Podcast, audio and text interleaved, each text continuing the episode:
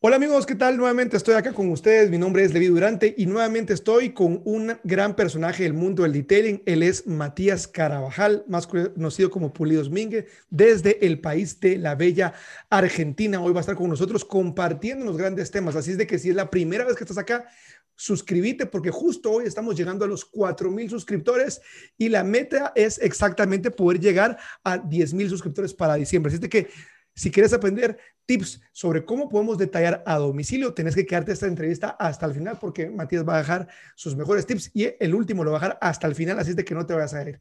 Matías, un placer estar contigo. La verdad, sos una, eh, una gran persona que tiene una gran trayectoria y por favor quiero que te presentes, contanos desde dónde eh, nos estás transmitiendo para Guatemala y el mundo entero que te está viendo acá. Vamos a ver cuánta gente se conecta hoy y contanos cuánto tiempo llevas en el detailing. Matías. Bueno, muchas gracias por invitarme. Eh, sí, la verdad que hace ya unos cuantos años que arranqué con esto. Yo estoy ahora en Capilla del Señor, que es Buenos Aires, eh, Argentina, las afueras, digamos, del centro de, Buenos Aires.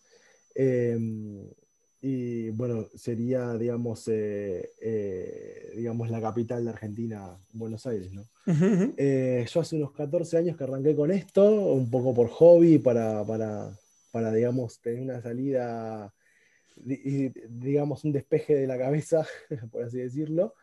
Eh, y también por curiosidad, eh, arranqué averiguando qué era el, el, tratamiento de teflón que había en ese entonces acá en Argentina, que no se podía conseguir mucha información.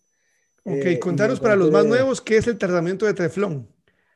No, en, esa época, Sí, hoy en día es por ahí más fácil explicarlo como un tratamiento acrílico, por así decirlo, un sellador acrílico, pero en ese entonces se aplicaba con una máquina que en lugar de pulir más lo que rayaba, un cero kilómetro por ahí te lo rayaba más de lo que estaba, eh, y era como un producto misterioso, los que hacían eso no te querían dar información, eh, y yo justamente tratando de encontrar información me encontré en Inglaterra con lo que es conocido como el detailing, y ahí es donde me asombró muchísimo todo el procedimiento que se hacía, cosa que con el tratamiento de teflón no se pulía, por ejemplo, antes de aplicar la protección, era simplemente aplicar el sellador arriba de las rayas, por así decirlo. Sin hacer ningún tipo de, corrección prácticamente.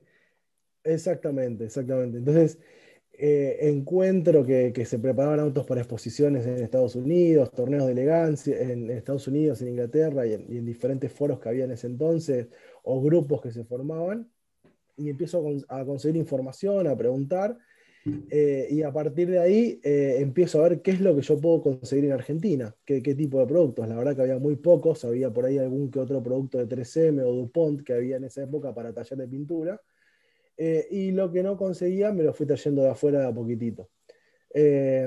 y decidí conseguir todas las herramientas, los productos, y de ahí largarme con mi auto, hace unos 14 años atrás más o menos. Eh, y la verdad que... Y ahora, y ahora más o menos, eh, eso fue hace 14 años. Y cuéntame, ¿cuál fue la primer limitante que, que, creéis, que crees que, que, te encontraste cuando empezaste? Eh, algo sencillo, que, que, la verdad que no podía creer que sea eso el limitante, que era la microfibra. No había microfibras en Argentina. Ah, mira en ese entonces no, se conseguían. Eh, eh, así que el primer trabajo que hice lo hice con algodón, con, no con algodón el que se conoce normalmente, sino eh, trapo tipo remeras de algodón que se conseguían en las pinturerías por lo general, que era bastante suave, entonces retiraba con eso los productos. Y después justo se dio la casualidad que al tiempito una empresa empezó a hacer eh, o a vender microfibras en el supermercado, así que eso fue un avance. Y 3M también empezó a traer las primeras microfibras, también se conseguían algunas, eh, pero eso, eso era una limitante. Yo arranqué, obviamente, haciendo eh, correcciones y aplicaba cera, que era lo único que había en ese entonces, hasta que me pude comprar el, el primer sellador acrílico que me lo traje de Estados Unidos. ¿Qué cera aplicabas al inicio? Eh, la primera que me compré fue una de DuPont que se conseguía acá en Argentina, se llamaba Kerr. Eh, eh, que, era para taller de pintura, básicamente. lo que más se conseguía eran esos pulidores y, digamos, ceras, que era lo básico que se aplicaba.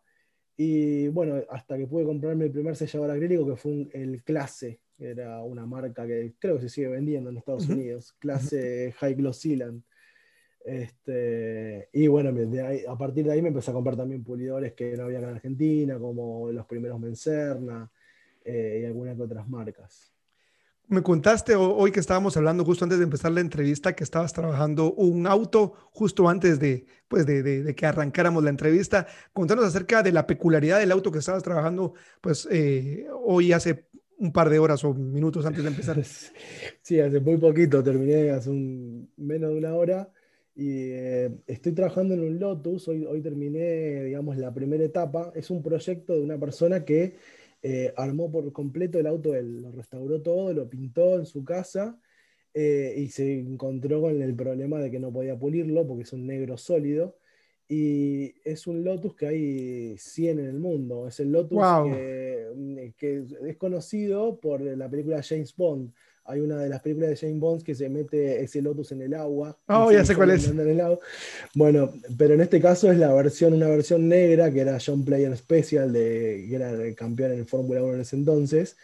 Eh, y bueno, lo restauró completo y me llamó para que yo lo pule. Lo tuve que lijar y pulir y bueno, encima pintura monocapa. Eh, ¿Qué, se siente lijar un carro cuando sabes que solo hay 100 dedos en el mundo y, y un error podría convertirlo en el número 99? No, no, la realidad es que como estaba restaurado y tenía el apoyo del cliente, eh, tenía permiso para, para lijarlo, para que claro, bien y si dado el caso, si se pelaba, se, hacía un retoque, no había problema. Por suerte no hubo que, no hubo que, hacer eh, ningún retoque eh, y quedó bárbaro. Ahora, una vez que lo pulista, todavía desarmado, le faltan los vidrios y, y calcomanías y un par de cosas. Eh, una vez que termine de armarlo, me, vuelve a llamar y, hago una, corrección nuevamente porque se va a volver a marcar todo ¿no? en, el, armado seguramente. Seguro, seguro. Bueno, pues Matías, ya hay gente que te está viendo. Eh, de hecho, está tu, tu amigo y compatriota Tonga Shine Detailing. Creo que si no estoy mal, eh, se está desvelando y creo que anda en andas en Italia, amigo. Si no estoy mal. Y, vi, que puso ahí que, que, se iba a desvelar porque te quería ver en vivo, porque no es lo mismo ver el video podcast en diferido que verlo en vivo. Así es para que la gente que está haciendo un esfuerzo, muchas gracias. Eh, bueno, y hay gente desde Colombia, eh, Palomo Con desde... Venezuela, Gustavo Gutiérrez dice saludos. Levi, Diego Tuche dice, hola Levi, saludos desde Jujuy, Argentina, un maestro Mingue. Hice el curso con él. Eh, y, y, hubieron varias personas de mi pequeña comunidad que ya me siguen, me decían, mira, es un crack, yo hice el curso con él y no sé, pues no se quieren perder esta entrevista. También está aquí mi amigo Daniel Martínez de Colombia y obviamente pues nuestro moderador ahí del área del chat, Alonso Rodríguez, quien también está haciendo donaciones para que podamos seguir llegando a más personas. Matías, contanos, mucha gente cuando quiere empezar inicia eh, con la premisa eh, que, que es una realidad para muchos, el hecho de encontrar dificultades. Y por esto voy a hablar número uno, pues el número uno, en la falta de experiencia, es decir, cómo se llega a alguien a tu nivel, al nivel que has llegado, que la gente te confíe el tipo de carros que haces. Para quienes no lo saben, pues eh, Matías es una persona que tiene una larga trayectoria y, en el detallado y la restauración de vehículos muy exclusivos, eh, vehículos obviamente de gran valor. Y si bien, si bien el detailing eh, debería ser idealmente mismo, hay que decir una cosa bien clara no es lo mismo estar detallando un, voy a decir una marca, eh, por decir, un Toyota, un Honda, un Corolla, que no tiene nada de malo, pero el riesgo, el nivel de detalle, de conocimiento, de perspicacia que tenés que tener para este tipo de vehículos y sobre todo por el resultado que este tipo de clientes va a empezar. Muchas personas conocemos como casos como el tuyo, donde pues vamos a empezar a conocerlo poco a poco y vemos inalcanzable llegar. Nos damos cuenta que hoy por hoy las dificultades son otras, que hay todos los productos sabidos y por haber, y si no están en tu ciudad, los puedes traer muy fácil. Cuando alguien va a empezar, ¿cuál sería el primer consejo que le darías, independientemente si va a decidir trabajar a domicilio o en una ubicación física? ¿Cuál sería tu primera recomendación después que ya llevas 14 años en la industria, regresarías 14 años atrás, no tienes la barba que tienes hoy, estás un poco más joven, ¿y qué consejo le darías al Matías de antes y a los que te están viendo el día de hoy? O escuchando en el medio del podcast? Eh, bueno, en principio yo creo que no cambiaría nada de lo que hice al principio. Este, fue muy lindo ir aprendiendo sobre las marchas de cierta manera con los productos que había en ese entonces. Hoy en día hay una ventaja porque hay mucha tecnología en los productos, así que por suerte, y las herramientas, ¿no? Por suerte eh, se puede trabajar con un poquito más de facilidad. Yo creo que si, que si hubiese habido estos productos cuando yo arranqué, hubiese sido todo mucho más sencillo. pero por otro lado la complejidad de los productos que había en ese entonces y, las limitaciones en ciertas cosas me hicieron ganar experiencia. en principio yo creo que eso es lo más importante, tratar de, acumular experiencia. Eh, también, por supuesto, eh, eh, tener teoría. O la teoría para mí sirve muchísimo. en el caso tuyo, que estás armando un podcast, es, es, importante también escuchar la experiencia de los demás, todo el tiempo actualizarse. Eh, ver foros, eso, es algo que me apasiona y siempre aprendo algo de, en cualquier parte, eh, algo nuevo hasta el día de hoy. Em, así que en principio, tener la mayor cantidad de teoría posible, tratar de entender todo y después práctica. A eso quería llegar primero y qué bueno que lo mencionas y te hago la pregunta puntual. ¿Crees que es importante el tema de conocer la teoría, los aspectos técnicos? Hay gente que dice, pues yo nunca tomé un curso, yo ni sé lo que es el pulimento, solo sé que lo aplico un par de gotas acá y le doy tres minutos, y, pero no entiende el, cómo funcionan los abrasivos, cuál es el tiempo de corte. Eh, ¿Cuál es tu, tu, recomendación eh, en ese punto? Y quiero hacer mucho énfasis en cuanto a conocer la parte técnica, teórica, vamos a decir, que hay quienes la ven y la desprecian como dice, eso es solo pura teoría ¿Importa? ¿No importa? Sí, no y por qué. En el caso mío, a mí siempre me dio curiosidad entender cómo funcionan las cosas y, cuando estaba haciendo algo quería entender por qué lo hacía. Eh, prácticamente se puede enseñar a pulir o, cómo llevar la máquina, pero, pero siempre está bueno entender lo más que se pueda, tener conocimientos de cómo funcionan los productos, de qué son los barnices, qué, problemas tienen, eh, y eso te ayuda a eh, darte cuenta cómo solucionar problemas. O sea, eh, partiendo de la base que cada auto que pudimos nosotros es diferente, por más que sea la misma marca, ya te cambia el barniz. entonces nos vamos a encontrar con problemáticas constantemente. Entonces hay que entender por qué pasan las cosas, no simplemente pulir como un robot, sino hay que estar atento, ver las temperaturas que levantan, y todo eso te lo da mucho la teoría. Si yo no supiese eh, que por ciertos abrasivos por ahí hay que degradarlos, capaz que, capaz que si le doy dos pasadas estoy dejando muy dañada la pieza, hay que darle, más, hay que darle seis pasadas, qué sé yo, por decir algo. Eh, entender qué, qué, principio tiene un producto, cómo ancla, eh, si se puede aplicar después de cierto tiempo, si tiene que estar curado un barniz para aplicar un sellador, un montón de, detalles que lo aprendes por ahí en teoría, que después te sirven en el momento de aplicarlo. Así que creo que sirve mucho. Y después, por supuesto, la práctica, práctica de... Correcto. si no, no, muchos alumnos míos pasa que por ahí terminan de hacer el curso, inclusive el práctico, ahora hace mucho que no doy, no, práctico, pero eh, y no se animan por ahí a pulir los primeros autos. Eh, no, que no me animo, bueno, hay, hay, que meter mano, hay que probar con el auto de, de algún familiar, con el propio, eh, yo arranqué cometiendo errores en mi auto. O sea, en menos de tres meses ya había pelado el techo de tantas veces que lo había pulido, por ejemplo. Porque veía subir todo el tiempo. Eh, eh, y de hecho, un grave error que yo cometía, yo el primer auto que pulí, que fue el mío, logré muy buena corrección. Había eliminado todos los swings, todos los defectos que podía sacar, pero quedaba siempre inconforme con sacar rectas. Entonces, todos los fines de semana intentaba volver a sacar rectas. La cuestión es que terminé pelando el barniz. Em, así que. Eh, ¿Qué máquina usabas? Mira, si te cuento. contá, contá, porque aquí, de eso se trata acá. La realidad es que yo arranqué mi proyecto con un aguinaldo, eh, por el aguinaldo, y, y, justo había un lote de unos productos y una máquina usada, un taller de pintura se ve, eh, y, la, eh, y, la, máquina era una marca que se ve acá en Argentina que se llama Dowen Pagio, pero muy antigua. Esa máquina tenía... Em, tenía dos velocidades. Tenía como una especie de, parecía una tecla de luz de prender y apagar. decía uno y dos. Super básica. Super básica, pesadísima, una máquina circular. Y la, y la velocidad 1 era 1500 revoluciones por minuto. La 1. Y la 2 era 3500. O sea que ya arrancaba mal. Arrancaba con el máximo de velocidad. Entonces cuando yo arrancaba a levantar el producto salpicaba todo. Eh, tenía que prenderla y apagarla para regular la velocidad, por ejemplo. Después me fui dando cuenta, justamente por leer teorías, veía que las máquinas de la gente de afuera arrancaban a 600 revoluciones, eh, a 1000 revoluciones, y era mucho más fácil. Entonces yo la prendía y la apagaba para bajar. Después que empecé a hacer los primeros trabajos, junté dinero, lo primero que hice fue comprarme una buena pulidora y a partir de ahí me cambió la forma de trabajar, ¿no? Eh, Pero no, sí, una desgracia mi primer máquina. Por ahí dando una foto dando vuelta. Así, dice Leonel Sáenz, una pregunta. ¿Es necesario relijar cada auto que haya que pulir?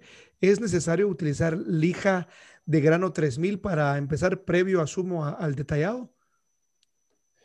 No, en realidad se hizo muy conocido el, sistema Trisac en su momento de 3M, que ellos eh, te decían que eliges primero con 3000 y a partir de ahí empieces eh, la etapa, digamos, de corrección con, un producto de corte.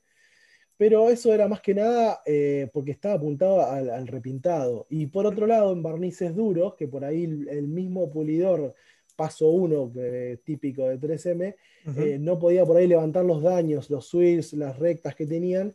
Era más fácil levantarlos si yo primero lijaba con sistema Trisac 3000. Eh, hoy en día la tecnología que tienen los pulidores eh, sacan defectos muy severos, así que no es necesario. cuando se elija y por qué yo, por ejemplo, estuve lijando el Lotus que hice, porque era un auto que estaba repintado, o sea, recién se acababa de restaurar, se repintaba y tenía ciertas basuritas, defectos, entonces hubo que lijar toda, matear toda la pintura para yo recién empezar a, a darle, digamos, la corrección. Básicamente el lijado está apuntado para la repintura, no, salvo excepciones de hoy en día que necesites lijar, eh, eh, ya directamente se corrige todo con, las pastas, que tienen muchísima tecnología. Justamente esa es otra pregunta que te quería hacer, es cuál es tu opinión acerca de los carros que vienen de fábrica, le hincapié en de fábrica, con una textura de piel de naranja, que en algunos casos parece más bien piel de piña o piel de cocodrilo, y el cliente busca o desea eliminar esa textura de un carro, asumo, eh, perdón, eh, insisto, con, pintura de fábrica y pues, pues ya tú sabes, ¿verdad? Que hay muchas marcas que hoy por hoy, por la reducción de la emisión de gases y por temas de costos de producción, están poniendo mucho menos pintura de la que normalmente traían autos 10, 15 años atrás. Exacto. ¿Cómo, abordas esa situación y cuál es tu consejo para todos aquellos retailers que eventualmente se enfrenten a un escenario donde hay un carro que nunca ha sido repintado, que viene directamente desde fábrica y que lo que el cliente quiere es eliminar esa textura en la pintura? La realidad es que hay muy poco espesor hoy en día en los barnices de, fábrica y, la piel de naranja eh, hace pocos años, eh, no sé exactamente, empezó a cambiar cada vez peor, inclusive en los autos de altísima gama. Totalmente. mucha piel de naranja. Eh, la realidad es que esa piel de naranja no es tan sencilla de, digamos, de, nivelarla como la de un auto repintado, porque un auto repintado tiene más espesor de ese barniz a propósito para poder lijar, sacar las basuritas. En el caso del repintado, eh, del repintado de los autos 0 kilómetros, viene pintado por robot y hay un problema que, que, que, están teniendo, digamos, y por qué tienen más piel de naranja, eh, el problema arranca en el primer. El primer ya tiene piel de naranja, generado por el robot, y después el mismo barniz copia esa piel de naranja. Entonces, si yo quiero lijar un 0 kilómetro, voy a estar eh, eh, ya ah. copiando la base. No va a ser tan sencillo eliminar la piel de naranja. Y es muy probable que por querer eliminar esa piel de naranja, justamente dejemos el espesor muy bajo. Ante todo hay que entender que el barniz está para protegerlo a nivel UV a la, pintura del vehículo. Eh, y para que cumpla esa función, por lo menos tiene que tener 50 eh, eh, micrones de espesor. y si nosotros tenemos en cuenta que un 0 kilómetro tiene aproximadamente 120 micrones y cada vez tiene menos, 110, 100, eh, y que andan, andan rodando ahora en los 80 carros que nunca han sido pulidos, imagínate. Exactamente. Entonces, eh, imagínense lo que queda de barniz, porque ahí está contando desde la chapa hacia arriba. Tenemos animación, tenemos color y tenemos el barniz. Eh, entonces estamos perdiendo y estamos sacrificando el vehículo del cliente. Yo recomiendo lijar en casos extremos, eh, eh, vehículos por ahí que están muy dañados, a veces eh, pasa algo increíble en el detailing que yo antes la verdad que no podía creerlo, que uno por ahí come menos pintura lijando que puliendo. Totalmente. entonces a veces te ayuda mucho la lija, pero, pero en, un, barniz original hay que tener mucho cuidado, hay que saber medirlo.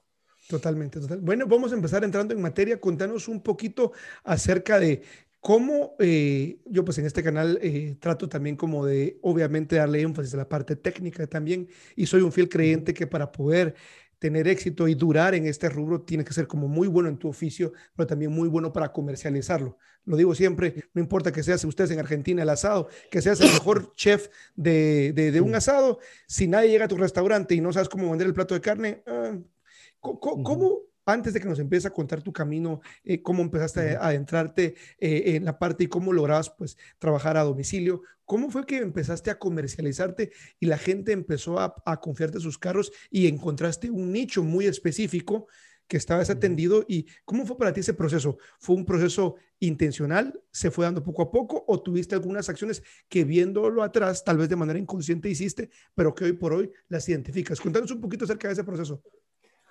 Eh, fue muy raro porque, bueno, primero y principal, como para ubicarlos, no existía Facebook, no había Instagram, así que hoy, hoy en día es una herramienta que eh, cualquier persona que arranca hoy, mañana pone dinero en Instagram y ya puede, ya puede trabajar porque le llega a la gente. Totalmente. Eh, bueno, donde yo vivía en ese entonces, que era Pilar, es a 20 kilómetros donde vivo ahora, eh, es una zona que hay muchos barrios cerrados, muchos countries, eh, y justamente ahí hay mucha gente con, dinero, con autos lindos. Eh, entonces me di cuenta que es en un lugar, digamos, para ofrecerle el, tipo de servicio que en cierta manera para un auto común era relativamente caro. Em, pero caí por accidente en ese lugar, porque el tema es que los primeros trabajos que yo empecé a hacer, digamos, eh, cobrados y al público, porque primero arranqué haciendo todos los vehículos de mi familia, y a partir de ahí me sentí ya con, con, con confianza como para salir a vender mi trabajo. y, de hecho estuve años, te diría que los dos primeros años, todo lo que cobraba, compraba productos afuera, compraba productos y estuve solamente para, digamos, eh, conseguir los productos. Clave, clave. Quise, perdón que te interrumpa una pausa acá. Mucha gente cuando, y eso pasa en todos los tipos de emprendimientos, empezamos a ver los primeros frutos y es como que, uff, ahora me merezco, me voy a comprar, no sé, la gorra que quería, la, la remera, que, o sea, me voy a comprar, me voy a dar estas vacaciones, cuando lo que tu bebé, tu negocio necesita es que reinvertas en él. Eso incluye las herramientas y productos y también en tu conocimiento. Así que gracias por hacer hincapié. Perdón que te interrumpa, pero creo que hay cosas no, no, que quiero. Perfecto. Y, lo que trato de hacer yo acá es como ir como que sacando esas perlas que van diciendo y, hacer como que más énfasis porque hay gente que empieza a ver los primeros frutos y lo que se hace es como a mi papá, se come la ganancia y después no queda para seguir sembrando. Exacto, exacto, sí. Eh, entonces, bueno, la realidad es que los primeros trabajos yo los empecé a hacer de clientes por medio de Mercado Libre. Oh, de Mercado Libre y se dio la casualidad que no, no sé por qué motivo la gente que me llamaba era de a 50 kilómetros de donde vivo yo, que es Capital Federal, digamos. Y venían hacia Pilar, me dejaban el auto en la casa de mi tía, o, muchas veces lo hacían en el taller de pintura, mi tío tenía un taller de pintura, entonces de ahí también un poquito que yo chupé eh, el, hecho de ver un auto recién pintado, brilloso, eh, porque yo trabajaba de chico con él. Eh, me llevaba los primeros autos al taller de pintura de mi tío. Eh, entonces en un momento me di cuenta que no sabía vender mi servicio. Eh, la gente cuando me llamaba le, contaba lo que valía y el tiempo que tardaban en hacerlo, eh, no entendían, porque comparaban con el teflón que lo hacían en dos horas. entonces me di cuenta que la gente necesitaba ver lo que yo hacía realmente. Okay. en ese momento hablé con mi tío, que, que, estaba muy, muy contento con los resultados que yo hacía de los autos que veía que llevaba al taller de él. Y, le dije, ¿sabes qué? Me parece que voy a empezar a trabajar a domicilio. Me dice, no, ¿cómo vas a trabajar a domicilio? Eso no se hace, lo que, haces, lo que haces vos te lo van a copiar y lo van a hacer ellos y no te van a pagar. Le digo, no, estoy seguro que no lo van a poder hacer porque es muy complejo. Correcto. Bueno, la cuestión es que me quedé pensando en eso y dije, no, bueno, voy a, voy a ver cómo trabajo a domicilio. Empecé a hacer unos flyers, que lo hice yo, eh, y empezaba a repartir en los supermercados. En todos los autos del supermercado, autos que me gustaban, le ponía el, flyer. Por supuesto, ese flyer lo tiraban a la basura. hasta, hasta que un día dije, no, yo tengo que apuntarle a la gente que vive en los barrios cerrados. Fui a un kiosco de diarios, eh, donde venden los diarios de, digamos, revistas. Y eh, el diario que más se vendía en ese entonces era el diario del domingo, donde estaba toda la gente justamente en el barrio cerrado entonces hablé con, el, con la persona del, puesto de diarios y le dije, mira, yo tengo estos flyers, eh, te quiero pedir si lo puedes poner adentro del diario y cuánto me cobras. Y hace de cuenta que mm, le debo haber dado 100, 100 flyers, 200 flyers como mucho, y la persona ponía todos los flyers adentro del diario y los repartía en los barrios cerrados. Bueno, de esos 200 flyers me llamó una persona, que fue mi primer cliente a domicilio Le conté el trabajo que hacía, lo que valía, le pareció caro, pero me dice, bueno, está bien, no importa, eh, vení y lo vas a hacer en mi casa. Una pregunta, Matías, ¿qué decía el flyer? Quiero tratar de imaginarlo. Tengo, imagínate que tengo acá una hoja más o menos como esta. ¿Qué le pusiste? ¿Qué le pusiste? Porque no habían tantos programas como hoy en día, como Canva y cosas que diseñas y no necesitas mucho conocimiento. ¿Y qué, le pusiste? Quiero saber. Eh, la realidad es que lo terminé haciendo con Word, así que imagínate la calidad del flyer. Eh, y siempre, siempre hice todo yo, soy, en ese sentido me, Seguro. soy muy de meter la mano. Eh, y lo que hice fue pegar marcas. en ese entonces marcas conocidas eran 3M, DuPont. Puse clase, que ya tenía el sellador clase, algunas otras marcas. Y puse, en, ese entonces había puesto detailing, pulido de vehículos, preparado para exposición y qué sé yo. Y bueno, y a una persona le llamó la atención eso, preparado qué bárbaro. Y me preguntó qué era eso. No, nada, yo pulo el auto para que quede brilloso, le, le hago, bueno, un lavado especial. La cuestión es que por eso entró justamente, pero ponía más que nada todo lo que yo hacía. Claro, claro. Era muy difícil de escribir, obviamente la palabra detailing no, no, se escuchaba tanto, pero pulido sí. De hecho, también ese fue, eso me llevó también a ponerme un nombre. Ahí está, eh, eso de hecho, no sabía qué nombre, qué nombre ponerme. Mingue es mi sobrenombre de toda la vida. Entonces puse pulidos para que la gente entienda lo que hacía, que era pulido, básicamente, pulido Mingue. Ok. Este, Eso es clave. Mira que, mira que cuando yo inicié puse un nombre porque quería sonar cool en inglés. Error. O sea, mientras más claro y descriptivo sea, mejor. sí, Buenísimo. Sí, Aparte es feo y nadie me lo robó es feo. Eh, bueno, la cuestión es que fui al barrio a, este, a hacer el primer auto y había lavado el auto, había hecho la primera etapa, no, ni siquiera había descontaminado y habían pasado más o menos unas dos horas. Y a partir de ahí salió el cliente que iba y venía cada rato y dijo, no, esto quedó espectacular, no puedo creer cómo quedó el auto. Y recién había descontaminado, recién había terminado de lavar. Digo, pues si todavía no empecé, recién tengo que empezar a pulir. Ya con el descontaminado había visto la diferencia y bueno, ese día debo haber terminado cerca de las 7 de la noche y no podía creer todo lo que había hecho a ese vehículo.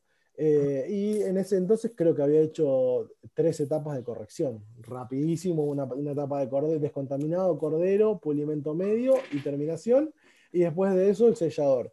Eh, y era un auto negro, un, Golf eh, MK4 negro. Y no podía creer que había quedado como un espejo. y a partir de ahí ese cliente me llevó por lo menos a cinco clientes más. O sea, entonces a partir de ahí empieza el boca a boca. Totalmente, publicidad de boca a boca. exacto, que hasta el día de hoy, básicamente es lo, que, digamos, armó mis clientes y sigue armando mis clientes. Eh, si bien yo empecé a darle un poquito de bolilla a lo que es Instagram, Facebook, lo manejo todo yo, nunca contraté un community. Seguro. Simplemente saco fotos, pongo, pongo alguna foto de los trabajos que voy haciendo eh, y algún que otro cliente cae por ahí. Pero y te voy a decir que es bien, bien consistente, incluso tu forma de comunicar, ¿no? O sea, la forma, las fotos son como muy similares en el sentido de que, que se ve que no, no fue quedarte el celular y me improvisaste, o sea, hay, hay, hay, un, mismo, un mismo lenguaje. ¿Me puedes contar acerca de cómo fue la movilización porque creo que esto es un tema eh, eh, del domicilio, las personas que empiezan, eh, se imaginan y ven, sobre todo en Estados Unidos, ¿no? Que la parte móvil también es como estas vans que las abres, tienes tu propia bomba de agua, que tienes tu, tu, tu planta eléctrica y tienes todo este setup que funciona muy bien para redes sociales y termina por desinflar a muchas personas que ya tienen la práctica, tienen el conocimiento, como tú dices, ya está trabajando en los de la familia, pero no saben dar ese primer paso y no saben cómo hacerlo. ¿Cómo te fue a ti? Bueno, a mí lo que me pasó justamente por ver eh, muchos de los grupos de Estados Unidos era ver eso, ver eso, ese equipamiento que tenían, los lavados, y, por otro lado lo que se cobraba un lavado, que hasta el día de hoy es muchísimo dinero lo que se cobra un, lavado en Estados Unidos y no se podría cobrar acá. Seguro. Eh, entonces no es rentable hacer un lavado acá a domicilio por los kilómetros, por el movimiento. Lo primero que yo me doy cuenta en el primer trabajo a domicilio que hago es el tiempo que me llevó el lavado. Yo tuve que lavar el vehículo y mal que mal lleva mucho tiempo, por más rápido que lo hagan. Entonces yo me di cuenta que eh, no podía incluirlo en el servicio. Entonces a partir de ahí todos los clientes que, que, me contactaban les pedía que tengan lavado el auto. El día anterior lo laven, Ah, mira. Eh, eh, entonces yo, yo arrancaba el trabajo recibiendo el vehículo, lavado del día anterior o a la mañana, y le hacía un, waterless. Estaba con un un Taylor o con un waterless, el polvillo y a partir de ahí arrancaba a descontaminar. De esa manera yo me ahorraba por lo menos dos horas que eran vitales para, Totalmente. para la meta que yo tenía, que mi meta era trabajar un auto en el día. O sea, porque esa es otra. La gente no, entendía que yo podía estar dos días con, un auto, yo no paraba ni un segundo y lo hacía en el día. Entonces eso ya me sacaba, me ganaba, hacía ganar dos horas y a partir de ahí arrancaba la corrección. Eh, la verdad que en ese entonces se podía hacer una corrección, obviamente no tenía el mismo nivel que ahora, que hoy en día es, mucho más, más compleja, pero en ese entonces hacía, una, hacía correcciones de tres etapas, cordero, pulimento medio y terminación, y después sellaba. Va, se ponía cera o selladores acrílicos. Eh, así que, que nada, lo, primero que nada era eh, reducir el tema del lavado para no tener que contar con agua, si bien eh, te daban aguas en, los lugares, no, no, es tan problemático como en Estados Unidos. me, me, ahorré, me, ahorré, el lavado y a partir de ahí arrancaba con descontaminado y corrección. y bueno, importantísimo, yo iba en mi auto, importantísimo tratar de tener todos los productos. Y acá volvemos a, lo que hablábamos al principio, de la teoría de entender los productos. Un vehículo te puede funcionar con un producto, pero por ahí no con otro. Entonces, si no tenés ese producto en la valija, eh, te quedas a pata. O sea, como decimos acá. Sí, no puedes seguir trabajando. Entonces, lo primero que aprendí es a, tener todo el arsenal, todos los productos que fui comprando en el auto sí o sí, porque el día que no llevas un producto es el día que lo necesitas. ¿Te pasó algo alguna vez que llegaste con un cliente y no tenías algún producto? ¿Y qué hiciste? ¿Cómo lo solucionaste? Que por X o Y razón no, no, no, lo metiste al auto eh, y tuviste que buscar una alternativa. Sí. Una vez me pasó que me olvidé un pulimento de corte.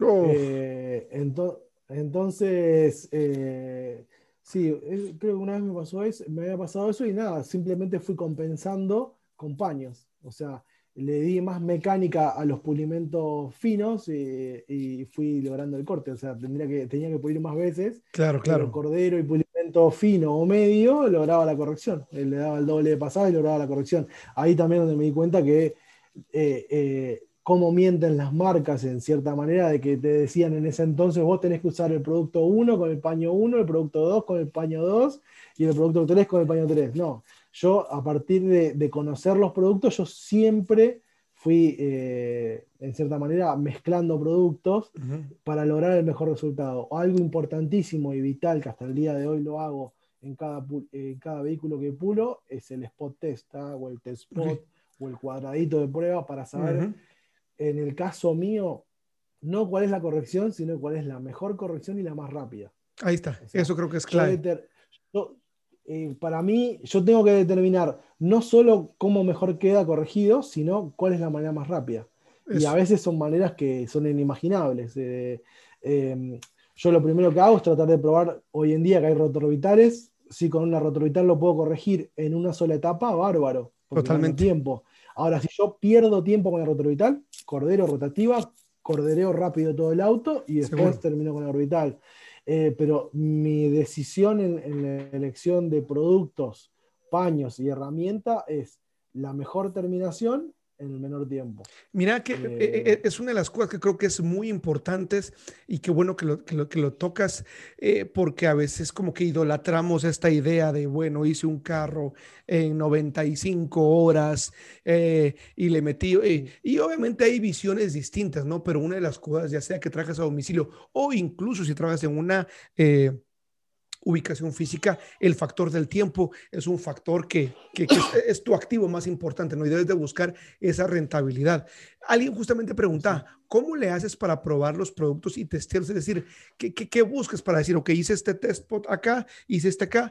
Eh, eh, ¿qué, ¿qué, es lo que buscas? Por ejemplo, eh, ¿qué tan fácil es no solo la parte de eliminar las imperfecciones, pero influye también qué tan, voy a usar entre comillas, limpio es el producto en cuanto a generación de polvo o no? ¿O cuántas veces? ¿Cuáles son como que los dos factores o el factor que tú buscas? Ya sé que ya lo dijiste, mejor terminación y menor tiempo, pero, pero ¿cómo, ¿cómo llegas a esa respuesta? ¿O qué es lo que tiene que pasar para que llegues a esa respuesta? Si me puedes dar un ejemplo. Sí, bueno, hoy en día es mucho más fácil eh, por la, calidad de los productos que hay. Claro. Eh, en, el, en, el, caso mío, yo utilizo los pulidores Scotch, Eh, he pasado por todas las marcas, pero soy justamente el técnico de coach para la Argentina. Y bueno, una de, una de, las características de coach es que hace, no hace polvo. O sea, es un producto muy limpio, tiene excelente corte y no hace polvo. Y yo, por ejemplo, cuando, cuando empecé, eh, que usaba otro tipo de productos, eh, o los primeros por ahí, Menserna que salieron en su momento, eh, Mewire 105 y 205, que iban muy rápido, pero me pasaba que hacía mucho polvo. Y una contra, también que no la nombré del domicilio, y hay que tener en cuenta, habrán visto que yo por ahí cuando hago los trabajos enmascaro mucho, porque yo no tengo tiempo por ahí, si hago polvillo, después ponerme a lavar el auto, a limpiar o tener aire como para limpiarlo. Entonces, para mí es vital enmascarar en ciertos lugares para no estar después sacando polvillo ni, restos de, pulimento. Así que eh, lo que trato de hacer es el producto más limpio posible. Eh, y nada, eh, hoy en día es mucho más fácil. Antiguamente, la verdad que era, era un problema.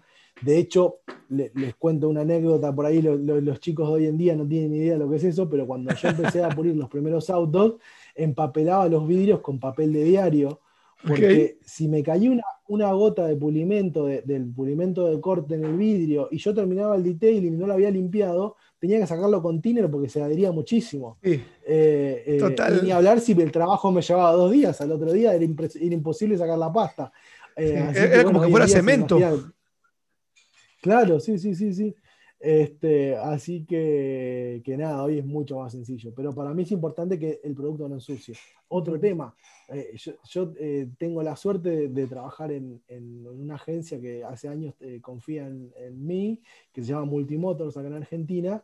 Y ellos fueron los primeros que me abrieron las puertas, digamos, de los superautos. Para mí, que era un sueño llegar a, pulir autos que veía que pulían en, digamos, en Estados Unidos y en Europa.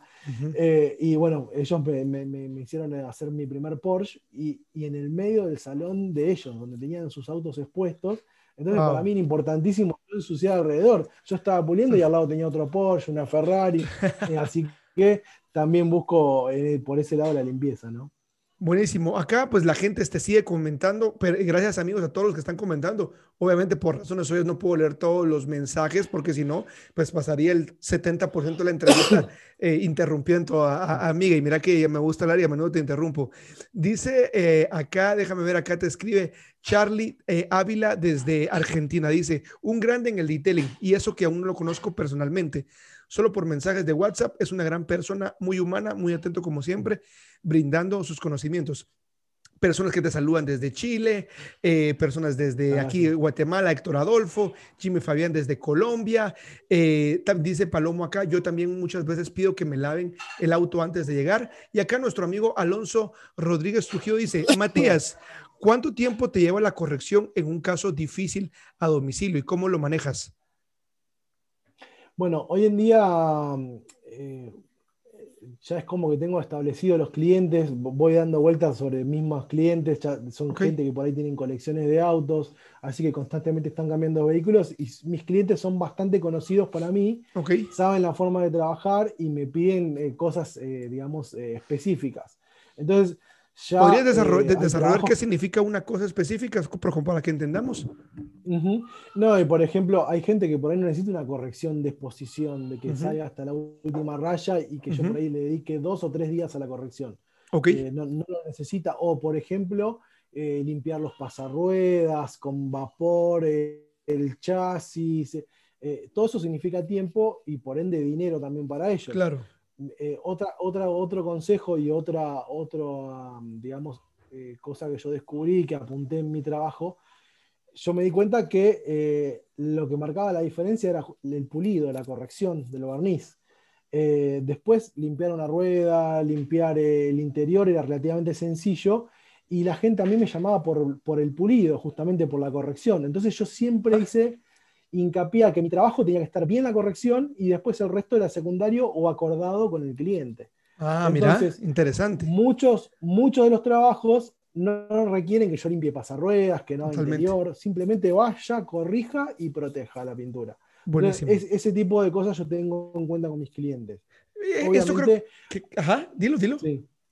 obviamente, eh, los mismos clientes, hay vehículos de su colección o vehículos que por ahí son preparan para su concesionaria que me dicen, no, a este auto es especial, le vamos a hacer el interior, le vamos a hacer el chasis, la mejor corrección que se puede hacer, porque ese es otro, muchas veces me toca hacer vehículos monocapa, eh, que tienen inclusive el monocapa original, y uno tiene que, eh, ante todo, preservar el barniz, no puede ponerse a sacar una recta y por sacar esa recta dejar traslúcido la pintura. Entonces hay que, ante todo, ser consciente de sobre qué estás puliendo, cuánto se puede pulir, cuánto se puede corregir, eh, y todo eso, bueno, eh, eh, por suerte tengo acordado con mis clientes y te diría que un 90% de mis clientes directamente me llaman, me dicen, Mingue, me compré este auto, vení a verlo, hacerle lo tuyo. Y directamente me dan libertad para que yo haga lo que necesita el vehículo y no hay ningún problema con eso.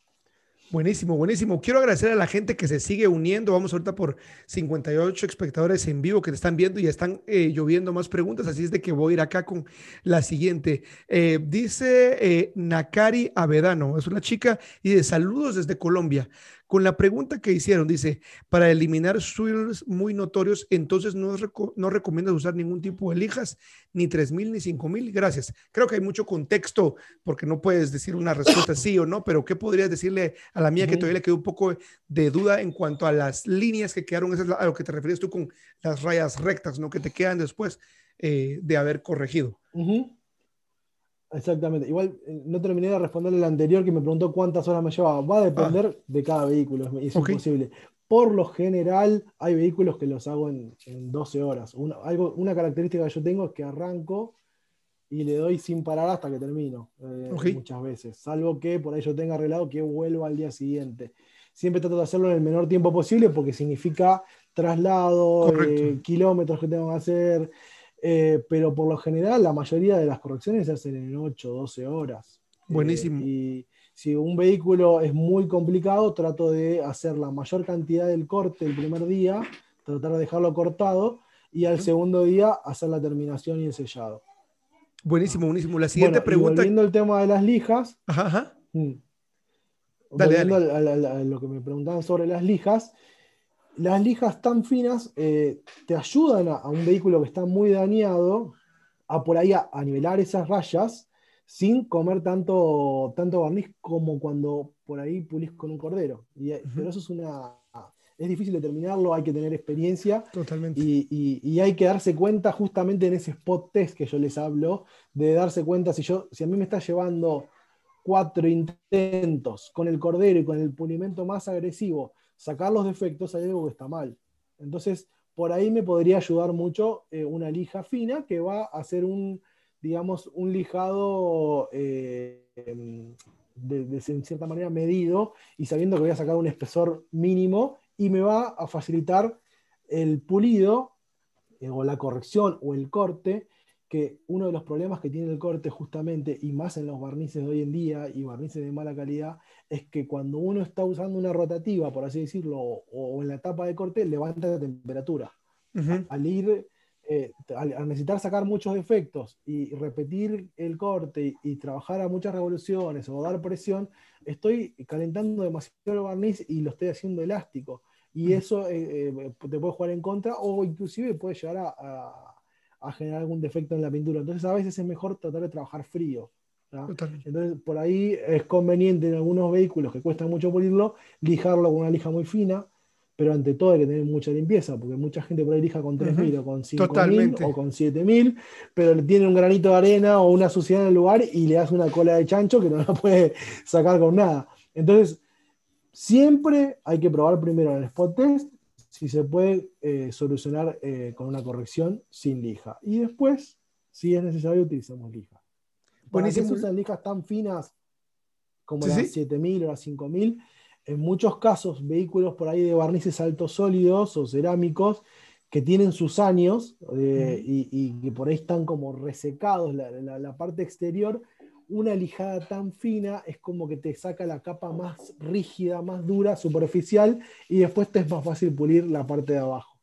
Okay. Eh, eh, eso lo entiendo yo que es como una costra que se forma arriba. Correcto. Y nosotros al lijarlo sacamos esa parte más dura y, es levemente más fácil de corregir después. Bueno, que mira que ahí viene también el tema, lo que tú decías de esa parte de esa costa que está arriba, ¿no? Que a pesar de que incluso ya es descontaminado, los poros siguen estando saturados de contaminación, eh, obviamente el maltrato que llevaron el vehículo con, el tiempo de uso y es algo que te va a facilitar totalmente. Una pregunta que, que la voy a resumir en, en, la misma es, Daniel Martínez dice, qué genial que continúes con el emprendimiento así, y es el tema de la iluminación. Dice Shine Star Detailing Tamuco. Me pasó muchas veces que trabajé a domicilio. Se me escapaban muchas rayas al ver, miraba solo brillo, pero al exterior la, la iluminación fue lo que me faltó siempre. Por lo mismo dejé de trabajar a domicilio. ¿Cómo te enfrentas con, con este reto de la, de la, iluminación, que es algo clave? Porque yo digo, lo que no puedes ver, no puedes corregir. Entonces, ¿cómo abordas esa, esa parte? Bueno, eh, eso eh, siempre, al principio cuando arranqué, eran los reflectores es lo, el típico Wally que yo le decía, como en la película, el, el, trípode con los dos reflectores, que era bastante incómodo llevarlo. Muchas veces pasaba que estabas puliendo en otra punta y se te caía y, podía pegarle al auto, era peligroso. ¿Sabes que eso me pasó a mí? Pero. Me pasó a mí. de, hecho, me pasó y me salió carísima la broma porque jalé el cable, estaba trabajando un atajo, del otro lado estaba la luz, jalé el cable, cuando jalé cayó encima. Y bueno, el cliente me, me, pidió que le pintara toda la parte lateral, porque oh. imagínate, pero así es de que sí, totalmente. No, a mí me pasó, la vez que me pasó, me pasó, eh, a mí me toca pulir mucho en los subsuelos de los edificios, ¿sabes? Estoy en un menos 6 puliendo una colección de autos. La cuestión es que eh, me pasó justamente en un subsuelo, que son lugares muy oscuros, estacionamiento con muy poca luz, y se me cayó y la verdad que no veía nada. Y a partir de ahí eh, siempre empecé a tener aparte una linterna de la, en ese entonces era una linterna de las de casa que se usaban de, o de pesca, eh, y, es, es, bastante malo para la salud en el sentido de, la iluminación de los ojos, te hace mal, pero yo trabajo muchas veces por patrón a oscuras o con poca luz eh, trato de contar las vueltas que corrigen más o menos y voy trabajando sector por sector por patrón y voy chequeando con la luz. Eh, Correcto, eh, ¿cómo, cómo fraccionarle el área en el que estás trabajando, no?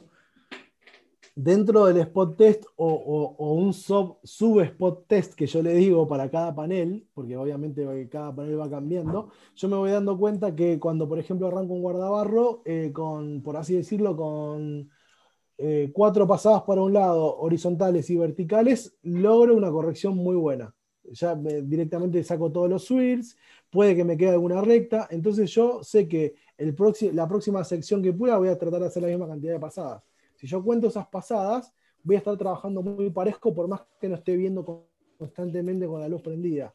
Entonces yo hago esa corrección y después chequeo con Scangrip. Hoy en día es la salvación para mí, eh, tener la varija con Scangrip, todas eh, luces con batería, inclusive algunas se pueden enchufar y ahí ves todos los defectos, es la solución. Cuando no existían las Scan Grip, linterna, la linterna más potente que tengas y chequeas puntualmente cada panel. Pero si no, es importantísimo eh, lo que yo les digo, tratar de hacer un patrón de, de contar las pasadas, aunque parezca, parezca tonto. De hecho, yo eh, veía a los ingleses que hacían mucho eso de contar las pasadas, digo, ¿para qué las cuentan? ¿Qué sentido tiene? Si va a variar todo el tiempo, pero no, es, es porque muchas veces uno está poliendo, se cuelga y sigue, le da a veces de más y estás perdiendo tiempo. Si vos le das, en lugar de cuatro pasadas, le das seis, ocho, estás perdiendo tiempo. Entonces, si vos encontrás las pasadas que, que, corrigen cada panel, ahorrás muchísimo tiempo. Buenísimo, y eso creo que es súper clave para las personas como, eh, yo creo que el mensaje, lo que yo rescato acá es que obviamente, pues eh, ah, es evidente que hay limitaciones, ¿no? Y lo que tienes que buscar es trabajar como, se ve que lo has ido como puliendo, como tú haciéndole honor al nombre, Pulidos Mingue, puliendo la técnica, ok, ¿cuál es la forma más inteligente para mí? ¿Cómo puedo optimizar los recursos que tengo? O sea, voy a trabajar esta plaza que va a ser que 30 por 30 o 40 por 40, voy a revisar, voy a contar las pasadas y voy a tratar de replicar este patrón y obviamente antes de terminar, hacer el siguiente paso, voy a inspeccionar que obviamente toda el área esté corregida. Quiero agradecer a JL Detailing que acaba de hacer una donación desde Argentina, mi amigo Alonso, que siempre está poniendo el canal y que de hecho es uno de los moderadores. José Cabrera dice saludos desde México. Eh, F1 Ambiental dice, mi pasión es el detailing a domicilio. Agus Mustafa dice, buenas noches, ¿cuál sería el lugar correcto para arrancar a corregir? Cuando digo lugar, sería en qué parte del auto se recomienda arrancar a trabajar. Saludos desde Pergamino, Buenos Aires. eso también lo fue cambiando yo con el, con el tiempo. Eh, lo normal, lo lógico es arrancar de arriba hacia abajo, ¿no? Em, como yo arrancaba con el spot test, siempre el spot test lo hacía en el capot. Eh, entonces muchas veces eh, lo que yo hago es arrancar el spot test en el capot, encuentro la combinación y ya que estoy, perdón, hago medio capot, hago medio capot y después me voy para el guardabarro y después de ahí hago la otra mitad del capot y el guardabarro. Em, otra cosa que hacía, después del capot me iba al techo y de ahí empezaba a ir a los laterales, o sea, de arriba hacia abajo. Em, otra cosa que descubrí, eh, yo odiaba muchas veces pulir los paragolpes. Eh, y siempre llegaba a los paragolpes, los dejaba para el final. ¿Paragolpes te refieres al bumper? Eh, es el frente, el parachoques. Ah, ok, sí, sí. adelante y atrás. Ok, el, bumper. entonces, claro, bueno, muchas veces con esa técnica de arrancar de arriba hacia abajo, lo último que te quedaba eran los paragolpes. Y muchas veces están muy dañados, tienen impacto de, piedritas, insectos, y llegás muy cansado. Yo muchas veces llegaba al, final, después de estar 8 horas o 12 horas sin parar de pulir, eh, llegabas muy cansado y, odiaba hacer los paragolpes. Y una vez descubrí que si yo hacía el, el capot y los guardabarros primero y hacía el paragolpe adelante, es como que lo hacía fresco recién arrancado, ya me olvidaba del paragolpe y no tenía que lidiar después, eh, y me, daba eh, mejor ánimo, por así decirlo. Yo creo que eh, cuando uno está trabajando tantas horas y, tiene que trabajarlas, porque uno al tener un taller puede darse el lujo de por decir, no, bueno, puedo quedarme un día más mañana, o le digo que lleva tantos días, puedes trabajarlo, pero yo a domicilio tengo que tratar de sacarlo lo antes posible. Totalmente. Entonces me lleva, llega un momento que, que anímicamente estás cansado, que, que, tenés eh, un momento que medio que lo odias al auto y ahí justo terminaste el corte, arranca el finish y ahí es donde como que te vuelve la, energía de nuevo porque empezás a ver el resultado. Totalmente. Ese momento de, bajón pasa cuando estás llegando a los tres cuartos del corte, digamos. Ya casi finalizando el corte. Pero después que terminas el corte y arrancás con el refino, ahí, ahí te sube de nuevo el ánimo y, y terminás el auto perfecto. Buenísimo. Aquí pregunta también Jason Bobadilla de Argentina, de perdón, Colombia. Eh, ¿Qué máquinas o qué equipos es lo que tienes que llevar que no pueden faltar en tu día a día? ¿Podrías hablarnos un poquito del setup que hoy estás utilizando? Eh, sí, hoy en día eh, por ahí hay cosas que no, son necesarias por ahí cuando recién arrancas, pero yo con lo más cómodo que me siento es con, siempre fiel mi maquita, la maquita circular. Eh, una Rupes 15 o una 21. Eh, una em, orbital de, plato de 3 pulgadas, tipo la Mini, pero tengo una Mate Y una hybrid, una hybrid de, ¿cómo se llama? De Rupes. Eh, con eso puedo llegar a todos los lados, así que no hay problema. Pero lo que más utilizo como, lo más básico es eh, la orbital de 15, la circular la maquita y la Mate de 3 pulgadas, haces un auto perfecto. perfecto. Eh, siempre va a depender de, la dureza del barniz y la corrección, y muchas veces se corrigen con dos herramientas. Con, por lo general, eh, la mayoría de los vehículos con orbital de 15 o de 21 y, con la Mate de 3.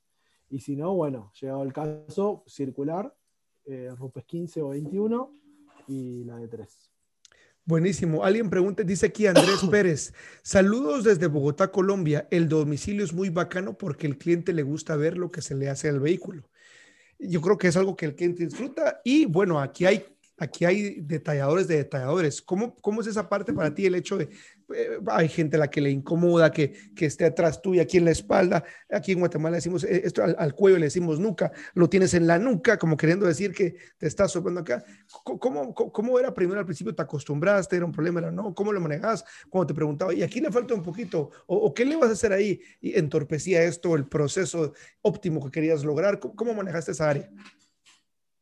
Bueno, eso también estuvo en la decisión mía de trabajar a domicilio, porque justamente me pasó que los primeros vehículos que yo hacía, sobre todo en la casa de mi tía, y era gente que venía de capital, eh, llegaban, me entregaban el auto y le decía, bueno, venite en 12 horas, 8 horas eh, ahí tenés la parada de micro, te lleva a Capital. Y, algunos me decían, no, no, yo no hay problema, me quedo esperando. Ocho horas se quedaban esperando y, y, se quedaban sentados viendo cómo yo pulía. Este, le digo, pero ¿estás seguro? Mirá que lleva mucho tiempo. No, no, yo me quedo, yo me quedo. Entonces, muchas veces me pasaba que se quedaban viendo y se me sentaban atrás mientras yo pulía y les explicaba, no, ahora estoy haciendo esto. Y me di cuenta que no me molestaba, que me miren. De hecho, eh, subía el, valor de mi trabajo porque la gente terminaba de entender qué es lo que hacía. Perfecto. Eh, y, a partir de ahí, otro secreto que yo les puedo dar, que no es secreto para nadie, pero, pero a mí me sirvió, o sea, muchos, es, una obviedad, es mantener los clientes. A mí me sirvió muchísimo eh, cada cliente que yo hice, volver a repetirlo, tener contacto. Eso es clave. clientes. Eso es clave. es clave eso. y, y aparte es mucho más barato que salir a buscar clientes nuevos, ¿no? Hoy en día que, Totalmente. que, se gasta tanto dinero en publicidad. Así que yo creo que la base está ahí. Entonces, a mí me interesa que mis clientes entiendan lo que hago y por qué lo hago. Eh, y qué limitaciones tienen los vehículos, porque muchas veces tienen muchas limitaciones. Uno puede crear una corrección espectacular al, al, al, 100%, pero no, el vehículo no te lo permite. Eh, así que qué mejor que tener el cliente ahí para explicarle. Entonces, a partir de eso, me di cuenta que no me molestaba explicarle al cliente. Eh, eh, de hecho, también, muy años después, cuando, cuando armamos con Mariano Fusión Detail, que es una escuela que armamos acá en Argentina, hace unos seis años, siete años, eh, me di cuenta que me gustaba explicar lo que hacía y, y me parecía entretenido. Así que eh, de, hecho, yo, yo, ya te tenía como que en la mira, porque obviamente pues tengo una lista, y bueno, no, es que también tengo una lista, va, pasando y eh, o, lo tengo ubico bien al detailer o alguien me lo recomiende, ya te tenía como la lista desde el año pasado, que cruzamos un par de mensajes y justamente la semana pasada estuvo Mariano eh, y nos compartió obviamente el, el, proyecto que hicieron juntos, fue como que tu nombre me volvió a salir otra vez en el mapa y dije, no, pues no le vamos a dar más vuelta, le escribo de una vez y pues te agradezco por haber hecho el tiempo. Se nos va acabando ya el tiempo y quiero ir cerrando ya con los últimos consejos eh, y, o comentarios. La gente, la gente que está haciendo muchas preguntas, hay un gran número de personas que trabajan a domicilio y yo quiero agradecerte porque eh, Rodolfo Segovia, que es un compatriota tuyo también de Argentina, dice, excelente Mingue, no se guarda nada. Eso habla de una persona de bien y excelente profesional. Gracias por todo lo que nos estás compartiendo. AJ Ditelling dice, eh, pregunta si utiliza Matías la gama vieja de pulimentos de Coach como el 8, perdón, como el H, 8 M2 y F5 o está usando los nuevos, el H9, M3, F6 o ambos. Él, pregunta, ¿cómo estás usando ahorita los productos? ¿Estás usando la gama vieja o la gama nueva? No, la realidad es que eh, el F5 y el M2 se dejaron de fabricar, los reemplazó el M3 y, y el F6. Eh, entonces yo ya se me gastaron. Por ahí debo tener algún poquito de M2 dando vuelta y, F5, y F5, pero ya uso la línea nueva. El H8 se sigue fabricando, así que siempre lo tengo en mi caja de herramientas. Y el H8, eh, la ventaja que tiene con respecto al H9, que es un 15% más barato, no sé si un 15 o unos mangos menos que el H9, entonces yo lo muestro mucho en taller, pues yo otra cosa que soy es el técnico de coche en Argentina, y, también salgo a recorrer talleres de pintura para explicarle a la gente cómo se pule en un taller de pintura y, cómo introducir la tecnología de coach eh, y cómo mejorar la terminación en un taller de pintura. Entonces, el H8 eh, es el producto que se utiliza más para, para taller de pintura por un tema de, costos. Ahora, tanto el H8 como el H9 funcionan perfecto en el detailing, andan bárbaro el H8 era, excelente, es excelente para mí, y el H9 es apenas un punto más que tiene con respecto al H8, así que eh, están los dos en mi, valija. Eh, M2, eh, la verdad que es como que tenía un poquito menos de corte que lo normal, entonces yo que soy de tratar de hacer correcciones en dos etapas, muchas veces por te quedabas corto o tenías que subir mucho la mecánica para compensar la falta de corte químico. Entonces, eh, con el M3, que justamente ganó un poquito más de, corte, eh, se solucionó el, tema ese y es mucho mejor. Pero sí el M2 lo podría utilizar por ahí para hacer una terminación o un barniz muy delicado, por ahí utilizarlo para hacer un shewilling eh, o, un barniz muy delicado, por ahí terminarlo con eso. Buenísimo, buenísimo. Bueno, mi amigo Matías, el tiempo se nos fue. Quiero terminar con las últimas tres preguntas. Eh, bueno, de, hecho creo que este es un tema que da para muchísimo, hay mucho, mucho aprendizaje que nos puedes dar y eh, yo obviamente no trato de acabarme todas las preguntas ni todo lo que podamos conversar porque la idea es tenerte nuevamente acá y creo que la gente eh, está... Ah, creo que valorando muchísimo todo el, todo el contenido que estás compartiendo, porque quizás no se habla muy categóricamente o muy explícitamente acerca de las oportunidades del detallado a domicilio. Yo siempre lo he compartido acá, que yo previo a tener la ubicación física del negocio, estuve durante ocho años así y obviamente pues eh, encontré muchas ventajas y también algunas desventajas. Y la pregunta que nos hace Diego Tucci de Argentina también, Mingue, ¿cuál consideras que es la mayor ventaja para hacer detailing móvil? Yo creo que en principio esa ventaja fue apuntada a, mi sueño, que era tratar de, pulir autos eh, como los que veía afuera. Eh, y la verdad que nunca, nunca imaginé que en Argentina podía haber tantos y haber pulido los autos que pulí, que sigo puliendo, que, que cada vez que pulo es un sueño. Creo que esa es una de las primeras ventajas, acceder a esos autos, que son autos que por más que tengas el mejor local ubicado en el mejor local, es más difícil que el cliente te lo lleve. Correcto. Eh, o si, si acceden a, llevarlo, tienen que estar muy bien ubicados y costo muy alto de, alquileres y, la verdad que, yo no quería tener tanto gasto fijo, por así decirlo. Totalmente. Así que ese, ese es un punto. Y otro punto es eh, que vean mi trabajo, que vean lo que yo estoy haciendo. Era, es la mejor manera que yo tenía para venderme y casi...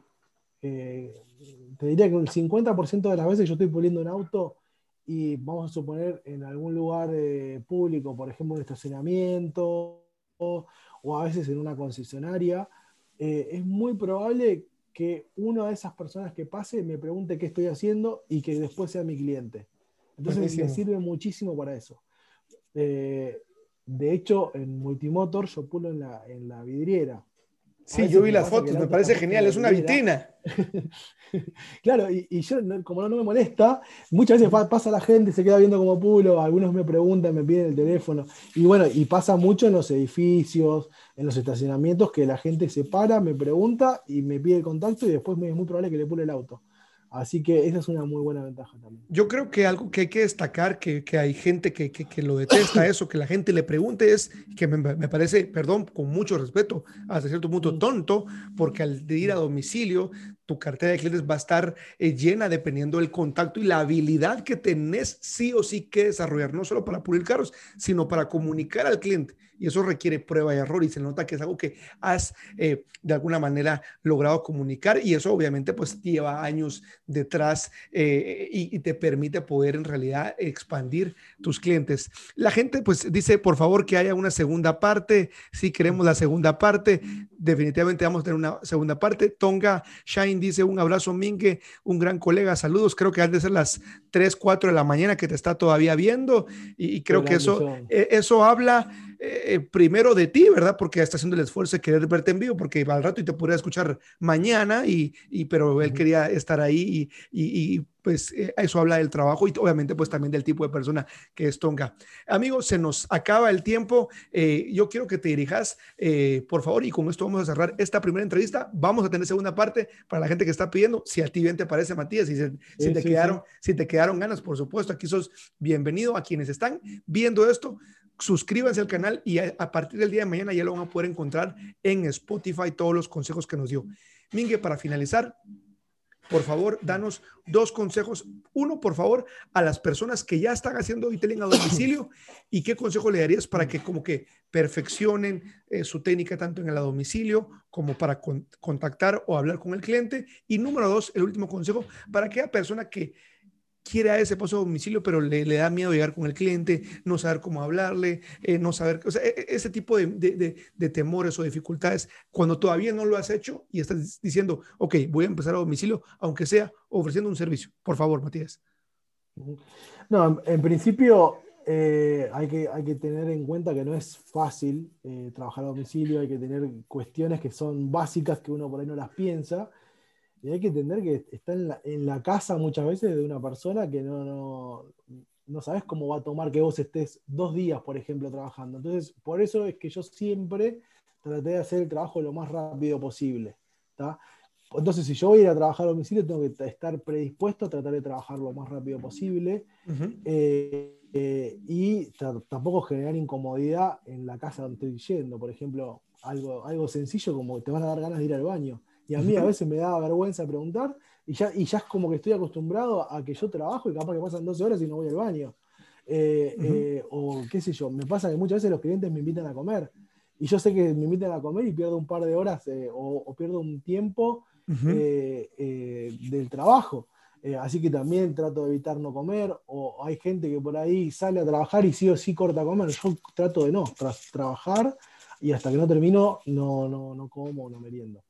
Así que eso hay que tener en cuenta, estar predispuesto en eso, tratar de llevar todo lo que, todo lo que tengan, porque siempre les va a faltar algo, y tratar de hablar con el cliente antes y decirle, bueno, por favor, tratar de tenerme el auto lavado, si no, eh, decime si va a haber eh, electricidad, si hay un techo, si es al aire libre, porque una vez uno llega y por ahí de repente te encontrás que no hay techo, que estás, el auto está al aire libre, al rayo del sol, entonces tenés que adaptarte a miles de lugares y bueno, todo eso es también conocer los productos, conocer, tener experiencia cómo funciona una cosa y romper las reglas, porque lamentablemente Totalmente. muchas veces romper las reglas, pulir al sol, aplicar coatings al aire libre. Muchos me dicen, pero ¿cómo aplicás un coating al aire libre? Sí.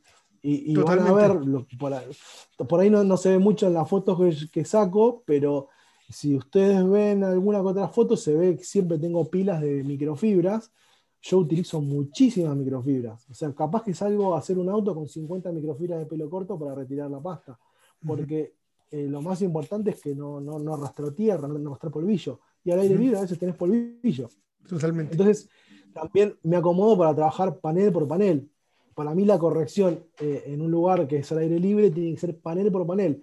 Eh, hacer eh, y, también acomodarme el tiempo para hacer la terminación cuando, segura. Es decir, si yo tengo que hacer una corrección y un sellado con un coating, por ejemplo, y, estoy corto de tiempo y va a ser lo último que voy a hacer y va a ser de noche, no me va a servir porque el auto se puede mojar, se puede marcar. Entonces yo tengo que dividir el trabajo sí o sí en dos. Entonces yo no puedo dejar el auto con el finish y al otro día venir y aplicarle el coating, limpiar con alcohol porque voy a rayar todo. Con el polvillo, quiera o no quiera, lo voy a rayar por más que lo deje tapado, siempre va a haber problema. Entonces me, dedico a hacer el corte el primer día eh, y al día siguiente hago la terminación limpieza con alcohol de, por ejemplo, el techo, limpié con alcohol, sello el techo, después limpio con alcohol el capot, los guardabarros, sello esa parte y así, sector por sector, porque si empieza a caer polvillo, con ya está listo. voy a rayar. Totalmente. Eh, Matías, muchas gracias. Yo creo que ha sido de gran eh, eh, valor lo que nos has aportado. Y te voy a decir por qué. Sobre todo porque hay muchos mitos, hay mucha gente eh, que se va, como dicen en inglés, by the book. Eh, y yo estoy totalmente contigo que en ocasiones te toca que romper las reglas. Y, y, te, y te toca que aprender a jugar las cartas que tenés en la mano de la mejor manera. Y qué mejor que esto lo diga alguien que tiene una gran trayectoria, que es el técnico, eh, eh, pues para Argentina de coach y que también tengo entendido que es de FlexiPads, que vamos a hablar en nuestra próxima eh, entrevista acerca de, de, cómo, cómo entraste y cómo lograste llegar a ese punto y, y, y cómo eso agrega valor a tu, a tu labor, pero el hecho de escuchar a alguien que que tiene un, servicio a domicilio, pero que en medio de eso ha buscado entrar a un nicho tan exigente y aún así ha logrado adentrarse, creo que es de mucho valor y ayuda e inspira y da valor a todas aquellas personas que están empezando y que pues a veces sienten atrapados y que necesitan escuchar, no del vecino, y no quiero menospreciar al vecino, pero de alguien que es una autoridad en, el mundo del detallado como lo es tu persona. Así es que te agradezco la sinceridad, la transparencia y la, y la practicidad, porque creo que un negocio lo que tienes que buscar es cómo llegas de A a B, que es el resultado que querés, de la forma más óptima y más rápida. Así es de que muchas gracias, eh, Mingue. Un abrazo, gracias por hacer el esfuerzo de estar hasta acá esta tarde y primero Dios, nos vemos muy pronto. ¿Te parece? Nos vemos, muchas gracias. Ok, muchas gracias a todos amigos. Así es de que vamos a dejar esta entrevista por acá y nos estamos viendo próximamente la próxima semana. Hasta pronto.